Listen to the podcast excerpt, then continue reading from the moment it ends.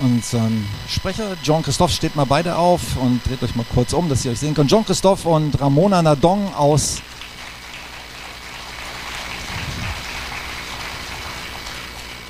vom Jesushaus Füssen und vom Jesushaus Netzwerk. John Christoph, du kommst nach vorne, du hast schon dein äh, Headset um. Ähm, es ist ja manchmal, viele kennen vielleicht John Christoph oder einige äh, von den Rangern, die also hier Ranger sind. Genau. Du bist äh, schon Camppastor gewesen und Stammleiter von Füssen und. Genau, genau. Ich war über viele, viele Jahre auch in ja, Camppastor in bestimmten Camps, äh, Distrikt oder äh, Regionalcamps oder genau. Bin seit 84 Ranger, also schon, ah, cool. schon ganz lang. Ja, sehr schön. Urgestein. Also das verbindet uns und ähm, ich bin auch zusammen mit äh, vielen Pastoren Teil eben dieses Netzwerkes, auch vom, äh, vom Jesushaus-Netzwerk. Mhm. Äh, bin jetzt, glaube seit einem Jahr, anderthalb Jahren oder Ja, sowas sowas, circa mhm. dabei. Es ist sehr schöne Gemeinschaft auch dort. Was ich interessant fand, äh, Jean-Christophe, wir, wir haben eigentlich auch noch gemeinsame Wurzeln nämlich die, die Gemeinde in Ahrensburg, wo du schon mal Pastor warst. In er ist auch- Norderstedt. Norderstedt, nicht Ja. Ahrensburg, Entschuldigung. Norderstedt war eine, ein Ableger quasi von der Arche in Hamburg, wo ich herkomme. Ja. Interessant.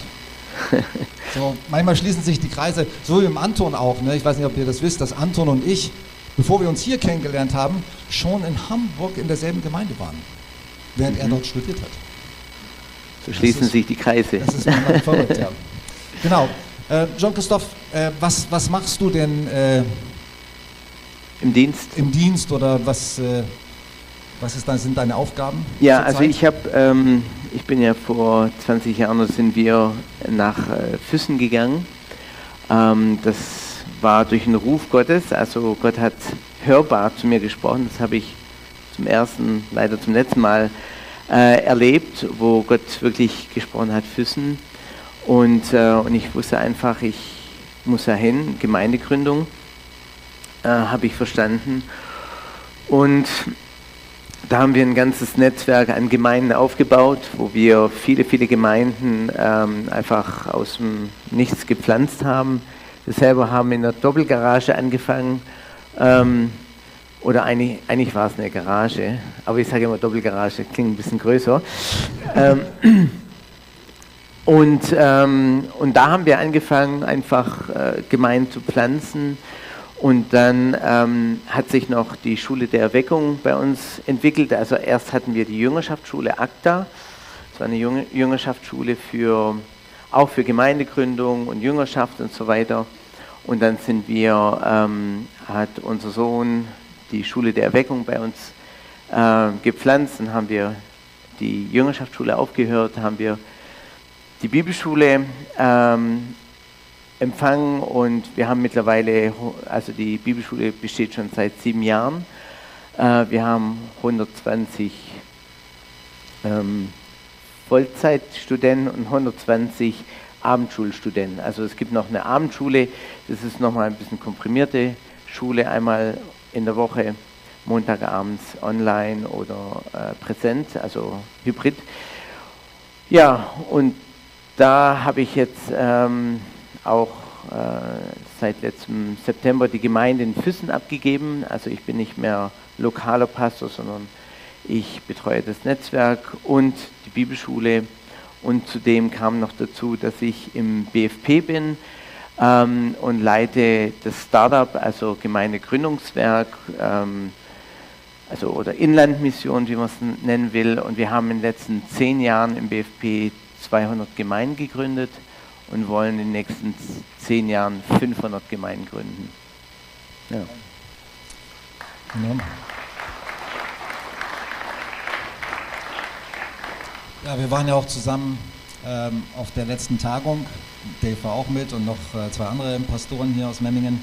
Und äh, ich bin einer der ersten gewesen, der das MM33-T-Shirt äh, mir aufgezogen hat, weil ich gesagt habe, ja, mache ich mich eins mit, mit dieser Vision. Also ähm, bin stehe voll dahinter. Ja, du hast die meisten Fragen, die ich noch stellen wollte, schon beantwortet. Oh. Also kannst du gleich weitermachen mit deiner Predigt.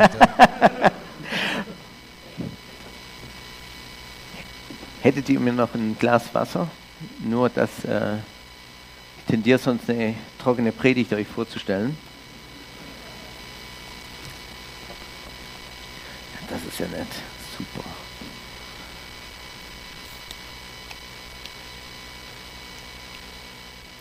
Ja, ich möchte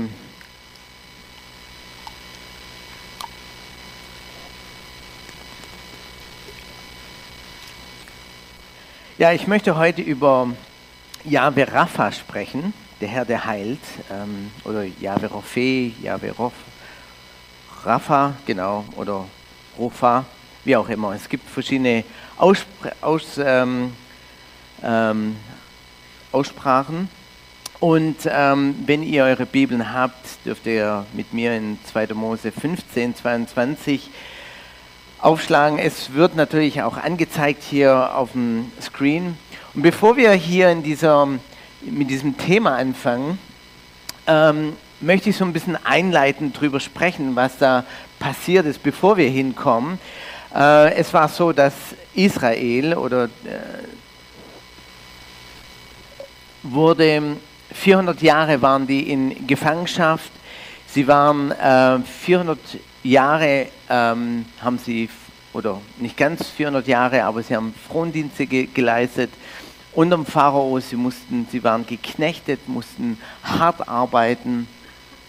Und die Last wurde höher gelegt. Es äh, wurden die, die, die, die Erstgeburten von, von den Männern, äh, von den Kindern, von Jungen äh, getötet. Äh, und es war eine ganz furchtbare Situation. Und da kam eine Situation, wo die Menschen nach Gott gerufen haben.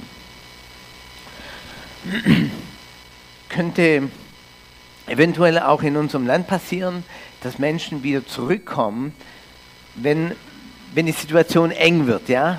Solange es gut geht und so, und wir lesen es auch immer wieder in der Bibel, wie ähm, wenn es dem Volk gut gegangen ist und so, dann, dann, dann irgendwie haben sie den Fokus nach Gott verloren und dann äh, kamen Schwierigkeiten, kamen Dinge auf sie zu und sind zurückgekehrt zum, zum Herrn. Das ist einfach menschlich, ja. Ähm, und, und dann hat Gott einen Mann namens Mose gebraucht, den, den er ähm, berufen hatte, das, dieses Volk herauszuführen aus, aus dieser Sklaverei. Und, ähm, und wir müssen sehen, dass einfach Ägypten ist ein, auch ein Sinnbild für, für, die, für die Sünde ähm, und, und der ein Zeichen vom Teufel und dass, dass das Volk, das in, in, in, in Knechtschaft und in, in Sklaverei waren, in, in Unterdrückung, wurden herausgerufen in ein neues Land. Das ist ein Bild für uns, dass Jesus Christus ja für uns gekommen ist, um uns aus Sünde, aus, aus Gefangenschaft, aus, aus Gebundenheit herauszuführen.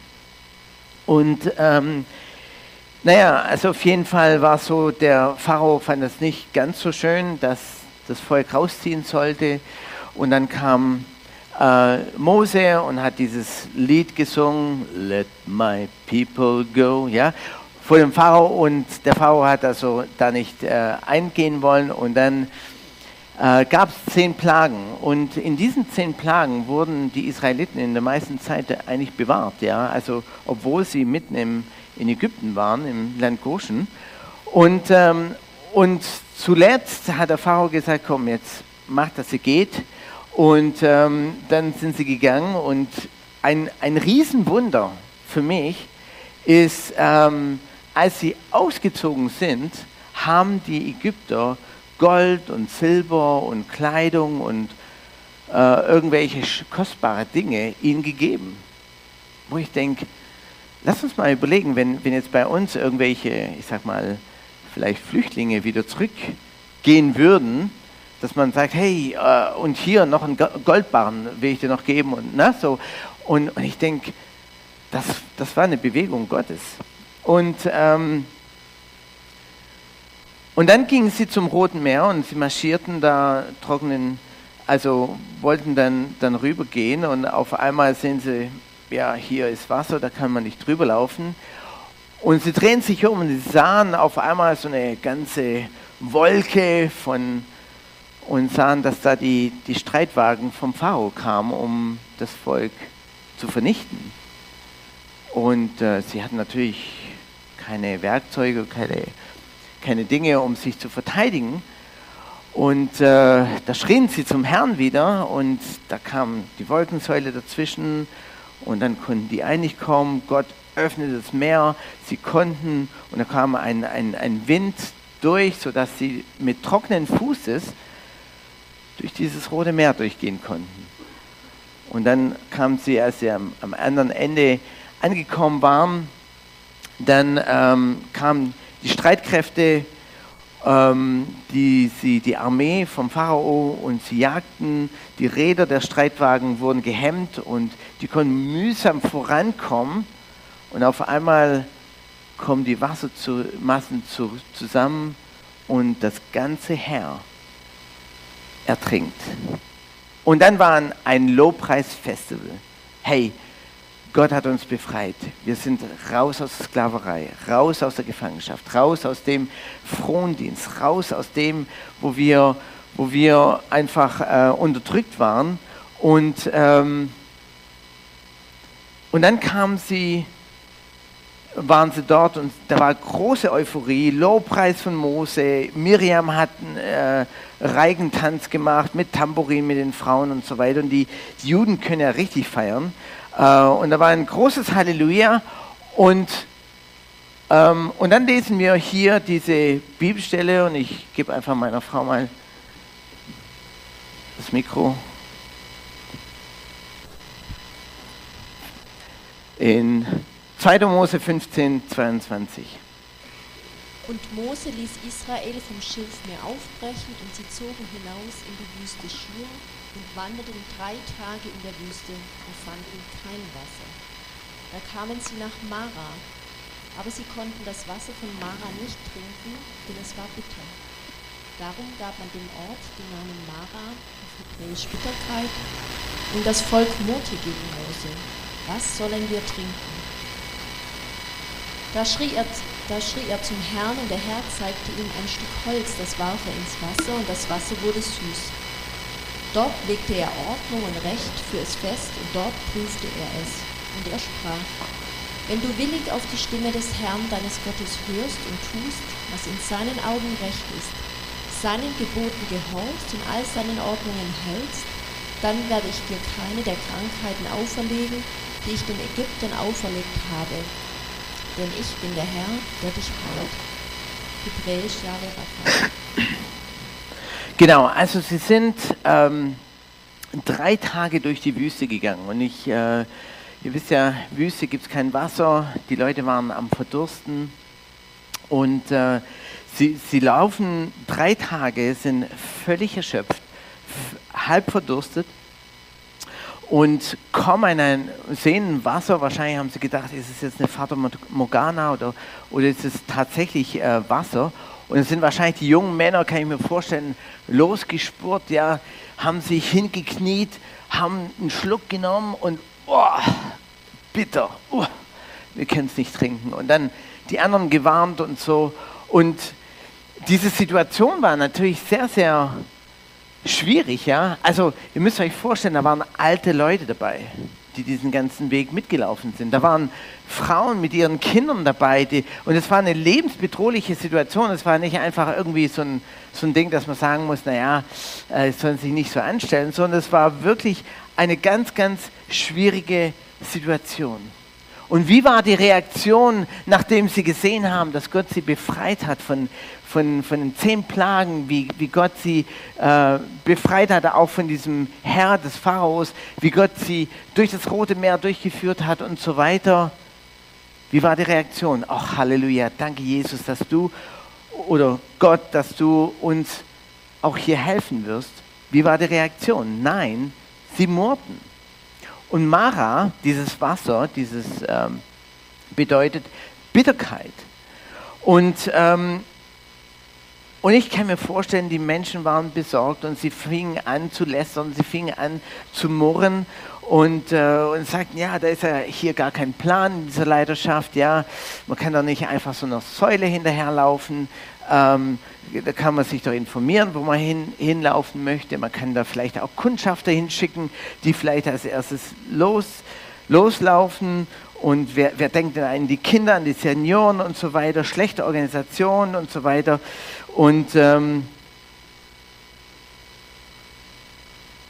Und anstatt ihren Glauben zu aktivieren, nachdem sie ja drei Tage lang ein Lobpreisfestival gemacht haben, haben sie gemurrt.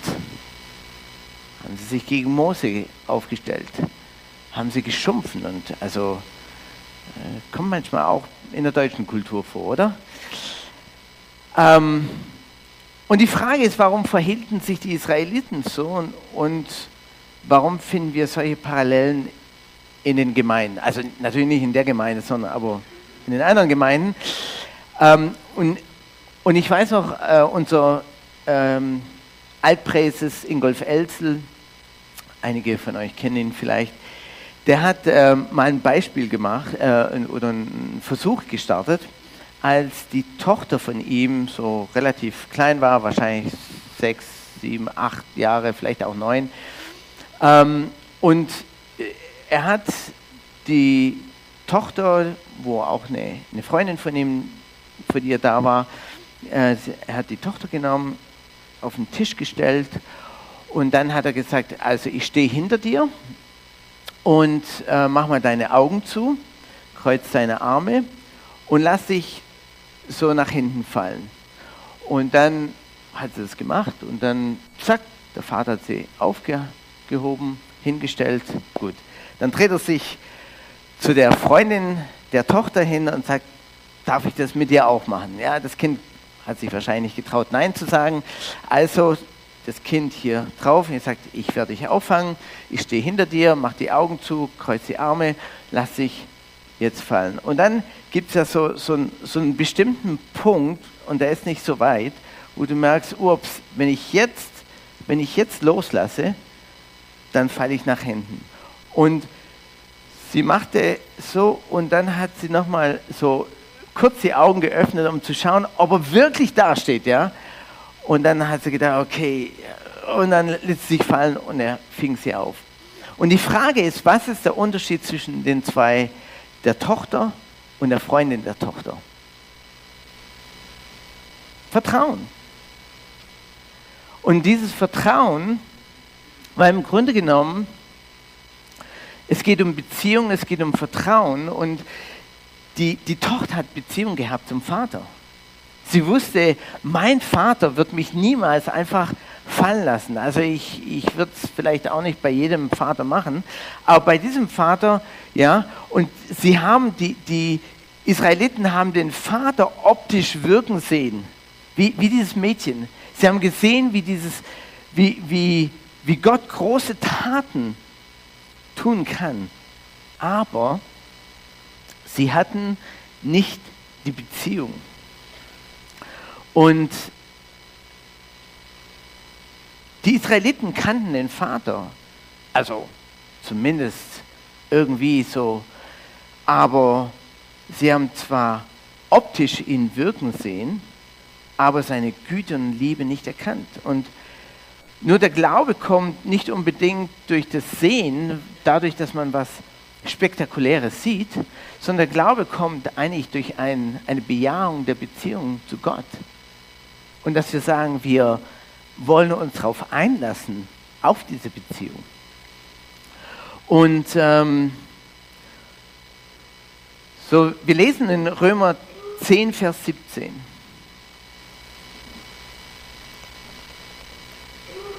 Also ist der Glaube aus der Verkündigung die Verkündigung aber durch das Wort Christi. So, der Grund, warum der Glaube aus der Verkündigung kommt, ähm, Jesus selbst sagt, ähm, hören werden, werden ihr hören und, und nicht verstehen und sehen werden sie sehen und, und werden doch nicht erkennen. Also der Glaube kommt durch das Hören des Wortes, weil das Wort Gottes Kraft hat.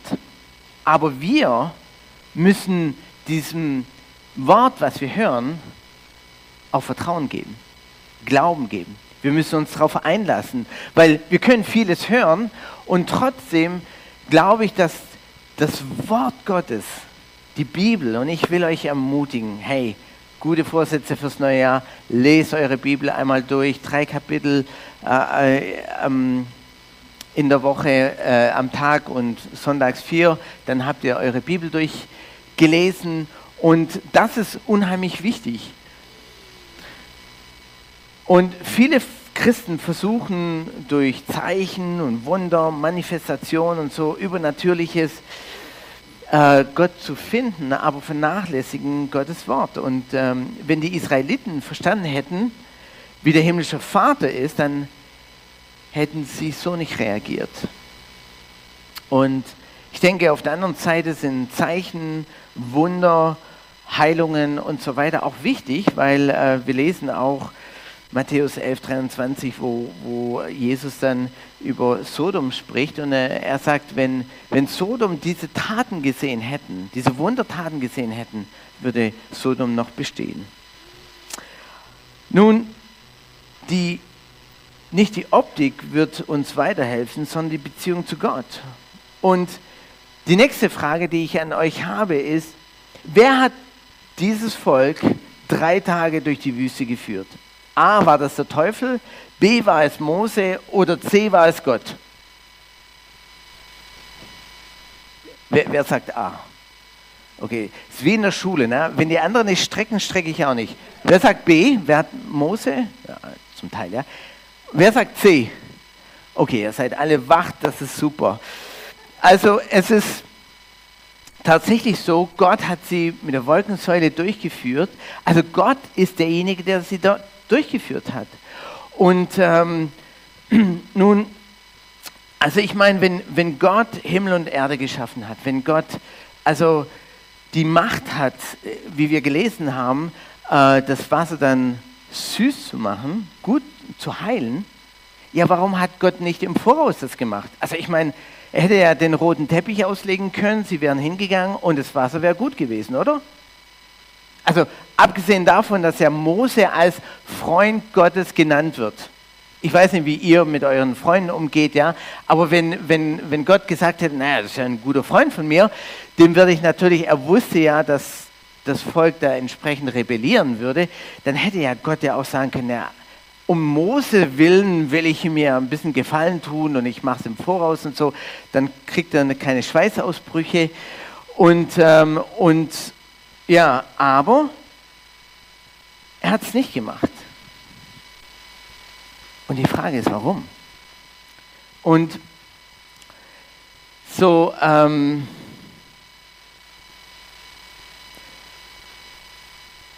warum hat Gott es nicht gemacht im Voraus? Und auf diese Frage kann es natürlich viele Antworten geben. Auch warum hat Gott sie überhaupt in die Wüste geführt, ist vielleicht auch die, diese eine Frage. Aber als die jungen Männer sie hingesportet haben, also ich sage es mal so, wie ich es mir vorgestellt habe, und irgendeiner hat ja das, das Wasser probiert, was haben die Leute, die es probiert haben, gesehen? In dem Spiegelbild des Wassers. Sein, sein eigenes Bild. Sie haben es probiert, Sie haben reagiert und die Reaktion war das, was eben in diesem Wasser war, nämlich Bitterkeit. Und das war, das war etwas, wo, wo Gott ihnen offenbaren wollte, hey, das ist der Zustand deines Herzens. Denn die Frage ist, warum hat Gott überhaupt das Volk durch die Wüste geführt? Wisst ihr warum? Um ihnen das Wort zu geben. Er wollte ihm begegnen, ihnen das Wort geben. Das war der eigentliche Grund, warum er sie durch die Wüste geführt hat. Und er wollte eine Begegnung zwischen Gott und den Menschen bringen und er wollte das Wort ihnen geben. Und in Galater 2, 3 heißt es, dass das, Wort, äh, dass, dass das Gesetz gut ist. Ähm, aber was hindert uns, Gott zu erleben? Was hindert uns, Gottes Wort zu anzunehmen. Unsere Bitterkeit. Was uns hindert, in der Beziehung zu Gott zu kommen, ist, wenn wir bitter sind. Und das Gleiche ist auch für uns Menschen im Übrigen. Wer, wer, von euch ist gern mit Menschen zusammen, die, nur rummaulen und rumjammern und, und, alles schlecht und die Politik und da, da, da und so. Ja, irgendwie denkst du, pff, ja, so, so Bitterkeit trennt uns von Menschen. Also wenn, wenn, wenn, wenn bei Ehepaaren der eine super bitter ist und so und da, boah, es wird echt schwierig. Auch in Eheseelsorge. Und, und das Ding ist, dass, dass Gott ihnen begegnen wollte. Er wollte ihnen das Wort geben.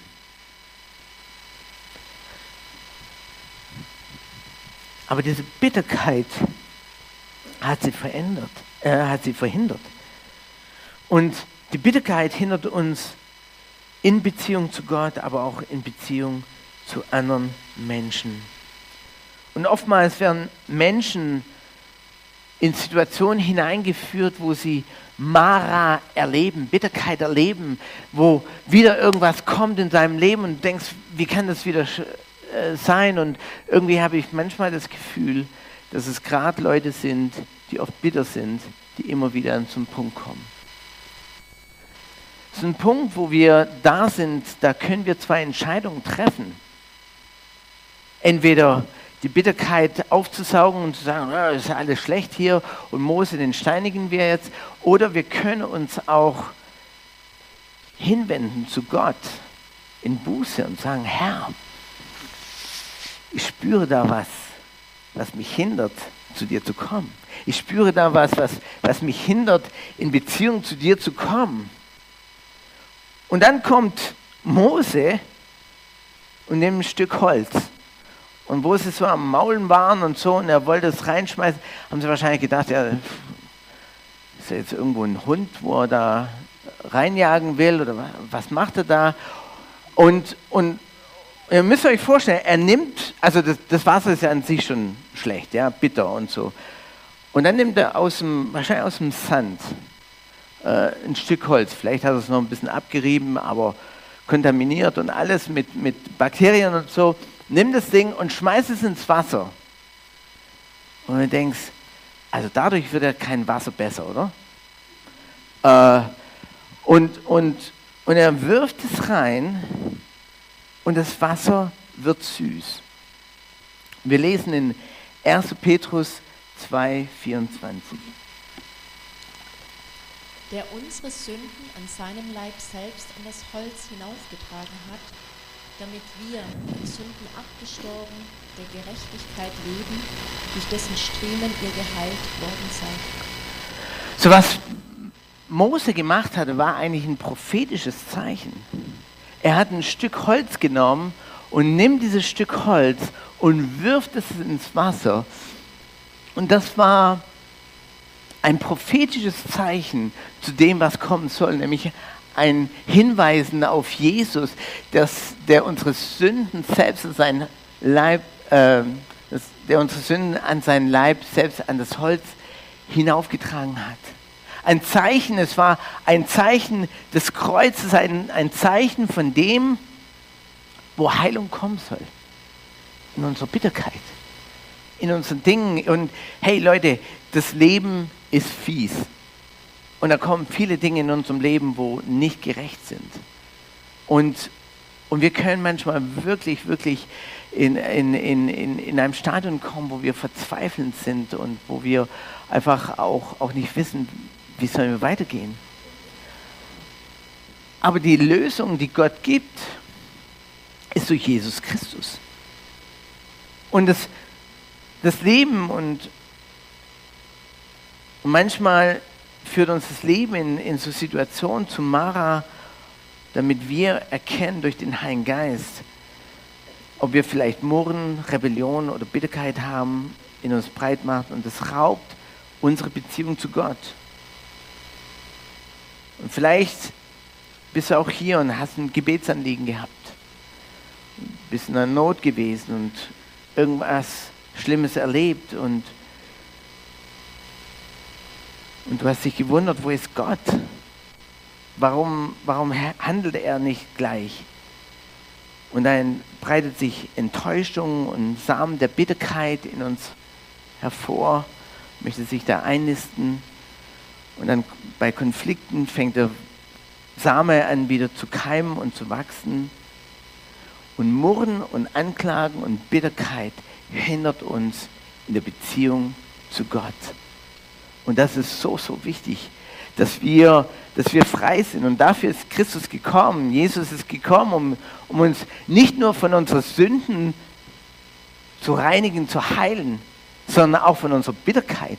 Er möchte, er möchte uns begegnen in dem, wo wir sagen, hey, ich habe da, hab da meine Schwierigkeiten. Ich erinnere mich, wir hatten einen Gottesdienst bei uns und ich habe dann äh, gepredigt und ähm, ruft dann auf, äh, wer krank ist, kommt nach vorne und wir beten und so weiter. Da kam eine Frau aus, aus Tirol ähm, zu unserem Gottesdienst und ich lege die Hände auf und ich fange an zu beten und auf einmal spricht der Heilige Geist zu mir und sagt Beziehung. Na, ich dachte, okay, ich höre auf und dann sage ich, ja, irgendwas mit Beziehungen in deinem Leben, ähm, irgendwie hast du da irgendwelche Verletzungen oder so? Und auf einmal fangen schon die Tränen an und so. Und dann sagt sie, ja, sie hat drei Kinder von drei verschiedenen Männern und die, also äh, einfach Chaos im Leben und so. Und ich bin mit ihr durchgegangen, wo sie diesen Männern ver vergeben sollte. Und, ähm, und, und Gott hat wirklich Heilung gegeben in ihrem Herzen. Und dann, das, warum sie nach vorne gegangen ist, ist war, weil sie einen Bandscheibenvorfall hatte und sie konnte sich also nur so weit beugen, so und dann hatte sie höllische Schmerzen. Sie stand kurz vor der OP und, äh, und, und dann hatten wir Vergebung und, da, da, da und so weiter. Sie geht wieder zurück und sagt, halt, wir wollten ja eigentlich für deinen Bandscheibenvorfall beten. Ich lege die Hände auf, vollkommen geheilt. Und sie konnte sich wie ein Klappmesser niederbeugen und sie sagte, ich habe keine Schmerzen mehr. Absolutes Wunder. Ich hätte beten können, machen können, was ich wollte in diesem Fall. Es wäre wahrscheinlich da nichts passiert. Erst nachdem sie das, was vielleicht auch eine Ursache ist für hier, abgelegt hatte, konnte Gott sie begegnen und heilen. Diese Bitterkeit in ihrem Herzen war das, was ihr Leben geprägt hat und ihr Leben verwundet hat und sich irgendwann mal auch physisch demonstriert hat, indem dass sie einen Bandscheibenvorfall hatte. Übrigens, die AOK hat mal eine Recherche gemacht, ähm, dass 80 Prozent der, der Krankheiten psychosomatisch bedingt sind oder einfach durch irgendwie. Ne? Und, ähm, und, und das Ding ist, ich würde nicht sagen, alles ist so, aber ich denke, Gott möchte uns begegnen. Galater 3, Vers 13. Christus hat uns losgekauft von dem Flug des Gesetzes, indem er ein Flug für uns geworden ist. Denn es steht geschrieben, verflucht ist jeder, der am Holz hängt, damit der Segen Abrahams in Christus Jesus zu den Nationen komme, damit wir die Verheißung des Geistes durch den Glauben empfangen. So, Jesus ist Christus, Jesus Christus ist für uns zum Fluch geworden. In dem ist geschrieben, verflucht ist jeder, der am Holz hängt. Nochmal dieses Bild, dieses, dieses Stocks, dieses Holzes, was Mose genommen hat, in das Wasser hineingeworfen hat. Jesus hat er wurde zum Fluch für uns. Er hat all diese, diese Ablehnung, all diese Bitterkeit, all diese Dinge der Menschheit auf sich genommen, obwohl er nicht bitter war. Aber er wurde dazu gemacht, er wurde zur Sünde gemacht. Und, und so, so hat er es gemacht, damit was? Damit der Segen Abrahams in Christus zu den Nationen kommt. Das sind wir. Damit die Verheißung des Geistes durch den Glauben empfingen. Gott möchte uns begegnen. mit seiner Liebe. Und seine Liebe ist die, dass er sagt, ich will dir eine zweite Chance geben oder ich will deine, deine Beziehungen heilen zu deinem Kollegen, zu, dein, zu deinem Nachbarn, zu deinen, zu deinen Vorgesetzten, zu vielleicht Ehepartner. Ich will heilen, damit der Segen Abrahams in Christus Jesus zu uns, den Nationen, kommt, damit wir die Verheißung des Geistes, wir empfangen durch Glauben. Und wir empfangen nur die Verheißung des Glaubens an, indem dass wir Heilung empfangen, dass wir ihn empfangen. Ich hatte in, ich komme aus Kanada ursprünglich, bin Deutsch-Kanadier in Kanada aufgewachsen und ähm, mein Vater hatte von, von seinem Vater, also von meinem Großvater, ein, ein Sommerhaus ähm, geerbt bekommen. Und ähm, mein Vater war Professor, Doktor, äh, arbeitete in der Universität, also hat wohl bestimmt ein gutes Gehalt gehabt und hat dann, irgendwann war das Sommerferienhaus ein bisschen alt geworden, muss es wieder neu bauen und hat dann einfach ein neues Ferienhaus gebaut und hat es dann, ähm, hat sich ein bisschen überschätzt, auch von den Finanzen. Er konnte nie so gut mit Finanzen umgehen. Auf jeden Fall hat er dieses, ähm, dieses Projekt gemacht und dann kam noch äh, durch einen Börsenfall und so weiter, hat, ähm, weil die Kanadier können sich die Rente auch auszahlen lassen und hat sich die ganze Rente auszahlen lassen und dann ging halt natürlich auch das Volumen seines, ja, seines Geldes dann zurück und so. Und dann hat er gemerkt, er hat sich verzockt. Und dann hat er gedacht, ähm, und dann kurz bevor das alles passiert ist, hat er mir an einem Abend, wir saßen bis nachts um zwei bei meinem Onkel und wir sahen rüber zu diesem Ferienhaus und er sagte, hier, schau mal, dein, dein Erbe, ja, dein, dein Ferienhaus. Und ich dachte, ja, Davon bin ich ausgegangen. Okay. Ähm, und dann ähm, rufte mich ein halbes Jahr später an und sagt mir, äh, du, äh, Börse und dies und jenes und so, ich muss mein Ferienhaus verkaufen. Ich sage, nee, nee, nee, nee, es ist nicht dein Ferienhaus, es ist mein Ferienhaus. Ich habe ihn da nicht gleich losgelassen. Und, ähm, und ich merkte, okay, ähm, und für mich ist dieses Ferienhaus nicht ein Ding, dass ich sagen muss, okay, also ist ja nett, ja, wenn man so ein Ferienhaus hat, aber für mich war das einfach, ich komme aus Kanada und ich, das ist ein Teil meiner Kultur, ein Teil meiner Familie. Wenn ich keinen Ort habe, wo ich hingehen kann, ja, wo soll ich dann in Zukunft hingehen, wenn ich meine Verwandtschaft besuchen möchte?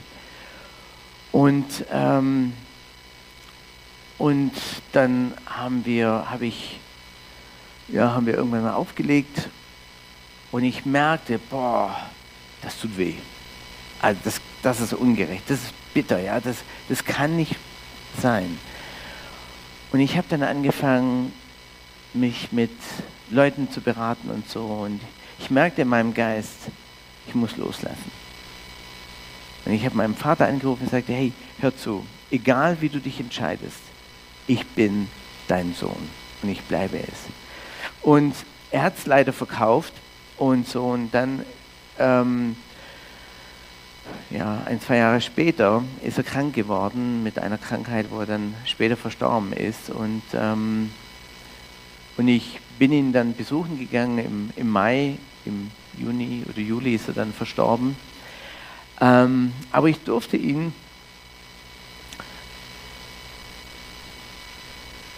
zum Glauben führen. Er hat Jesus angenommen am Sterbebett.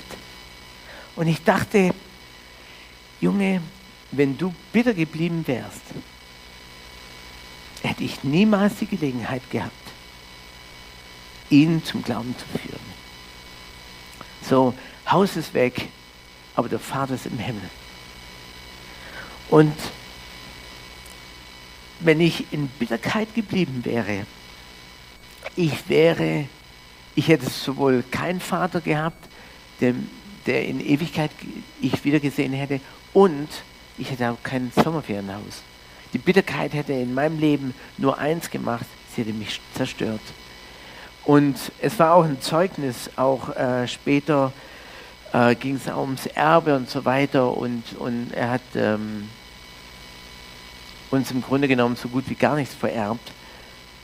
Und die Familie hat gesehen, wow, was für ein Zeugnis.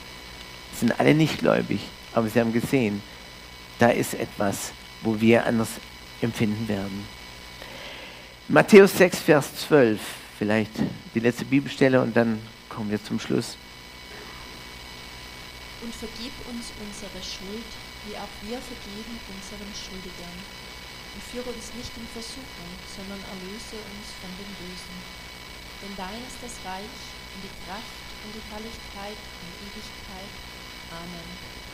Denn wenn ihr den Menschen ihre Verfehlungen vergebt, so wird euch euer himmlischer Vater auch vergeben.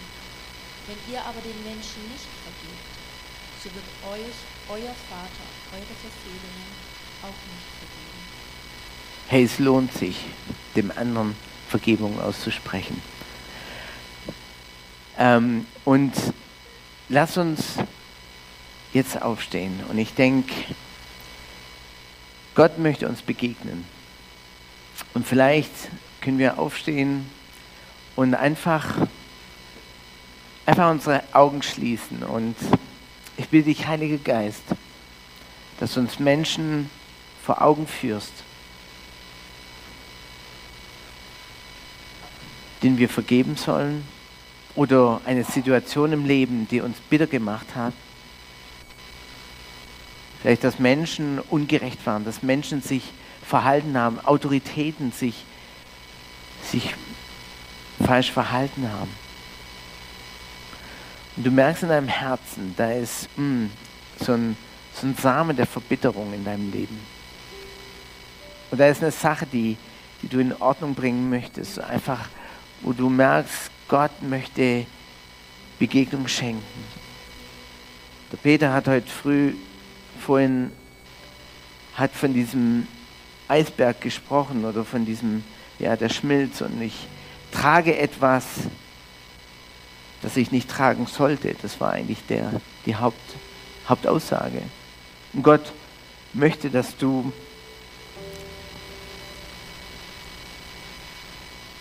Bitterkeit nicht trägst. Und er möchte kommen durch das Kreuz, durch sein Holz, um Gnade zu geben, Heilung zu schenken. Und vielleicht ist auch der eine oder andere, der merkt, boah, ich muss eine, eine Sache vielleicht wieder in Ordnung bringen. Ich habe mich, ja, wenn wir unsere, einander unsere Sünden bekennen, sagt Gott, dass, dass uns Heilung geben möchte. Ich bitte das Gebetsteam nach vorne zu kommen und wir wollen einfach Gott fragen. Herr, gibt es eine Sache, die ich in meinem Leben vielleicht ablegen sollte? Gibt es eine Sache, wo, wo du kommen möchtest mit deinem Kreuz, mit, de, mit deiner Gnade, mit deiner Erlösung, um mir zu begegnen? Und vielleicht ist auch der eine oder andere da, der noch nie Jesus Christus in sein Leben aufgenommen hat. Vielleicht bist du da und sagst, hey, ich habe eigentlich noch nie wirklich Jesus angenommen. Die Bibel sagt, dass so sehr hat Gott die Welt geliebt, dass er uns seinen eingeborenen Sohn gab, damit alle, die den Glauben nicht verloren gehen, sondern ewiges Leben haben. Gott möchte dir begegnen als Erlöser, als Heiler. Und wenn vielleicht auch Leute krank sind, hey, komm nach vorne. Lass uns, lass uns füreinander beten. Und wir wollen einfach euch segnen, mit euch glauben und diese Anliegen, die, diese Last vielleicht, die du trägst, wie Peter diesen Eindruck hatte und er wusste nicht vom, vom, von meiner Predigt Bescheid, dass wir diese Last einfach an Gott abgeben können. Gott ist da, um uns zu begegnen. So während hier die Worship Band das nächste Lied einspielt, dann bitte ich euch einfach, die ihr Gebet haben möchtet, kommt nach vorne. und lass uns Jesus begegnen. Und wir wollen einfach mit Geschwistern hier beten, damit wir einfach im Glauben einfach mit euch connecten können und sagen können, komm, wir beten für dich. Wir wollen mit dir eins sein.